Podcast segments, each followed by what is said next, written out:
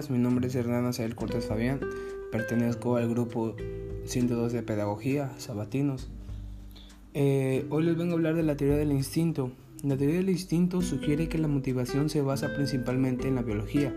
Nos involucramos en ciertos comportamientos porque ayudan en la supervivencia. La migración antes del invierno asegura la supervivencia del rebaño, por lo que el comportamiento se ha vuelto un instintivo. Las aves que emigraron tenían más probabilidades de sobrevivir y por lo tanto más probabilidades de transmitir sus genes a las generaciones futuras. Por lo tanto, eso es un instinto, es el comportamiento que debe tener un patrón fijo en toda la especie y no ser aprendido.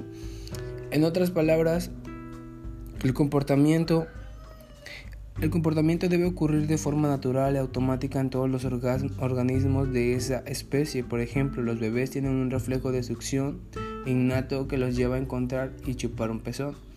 Este comportamiento no se aprende y ocurre naturalmente en todos los bebés humanos. Muy bien, ¿cuáles son las características del, del instinto?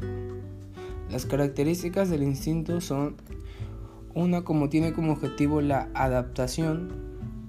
Es normal en todas las especies, la variabilidad y las excepciones son mínimas aclarados por el mismo instinto. Es de naturaleza compleja, es decir, consiste en una serie de pasos para su activación, como la percepción de la necesidad. Es innata porque no requiere un aprendizaje anterior. Es específico ya que sucede ante ciertos estímulos o externos o internos. Muy bien, existen varias clases de instinto, pero aquí les traigo dos clases de instinto más populares. El instinto humano que habla del instinto es mucho más difícil de determinar. ¿Cuáles son y cómo funciona el instinto? Debido a que el hombre es un catálogo como un animal, como un pensamiento concebido que habita en un ambiente y en una cultura determinada.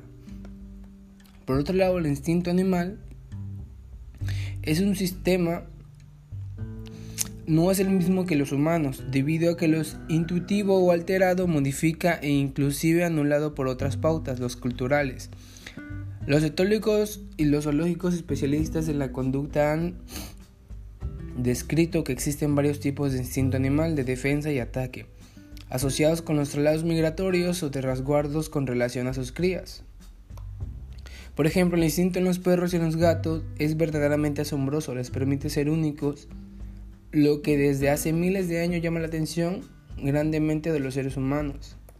Y hay otros tipos, les voy a comentar unos tipos de etapas de desarrollo psicológico sexual, que una de las etapas es la etapa oral. La etapa oral ocupa aproximadamente los primeros 18 meses de vida y en ella aparecen los primeros intentos por satisfacer las demandas promovidas por el líbido. En ella la boca es la principal zona en la que se busca el placer. La segunda etapa es la etapa anal. Esta etapa se produciría desde el fin de la etapa oral y hasta los 3 años de edad. Se trata de la fase en la que se empieza a controlar el esfínter en la defecación.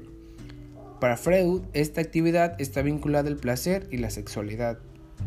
La tercera etapa es la etapa fálica. Esta fase pulsiona pulsional duraría entre los 3 y 6 años y su zona erógena asociada a los de los genitales.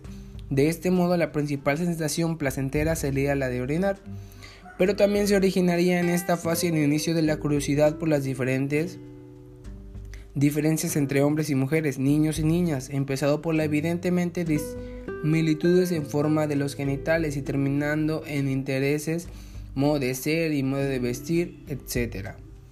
Etapa de latencia. Esta fase empieza a los 7 años y se extiende hasta el inicio de la pubertad. La etapa de latencia se caracteriza por no tener una zona erógena concreta asociada y en general, por representar una congelación de las experimentaciones en una materia de sexualidad por parte de los niños, en parte a causa de todos los castigos y amonestaciones recibidas. Y por último es la etapa genital. La etapa genital aparece con la pubertad y se prolonga en adelante. Está relacionada con los cambios físicos que acompañan a la adolescencia.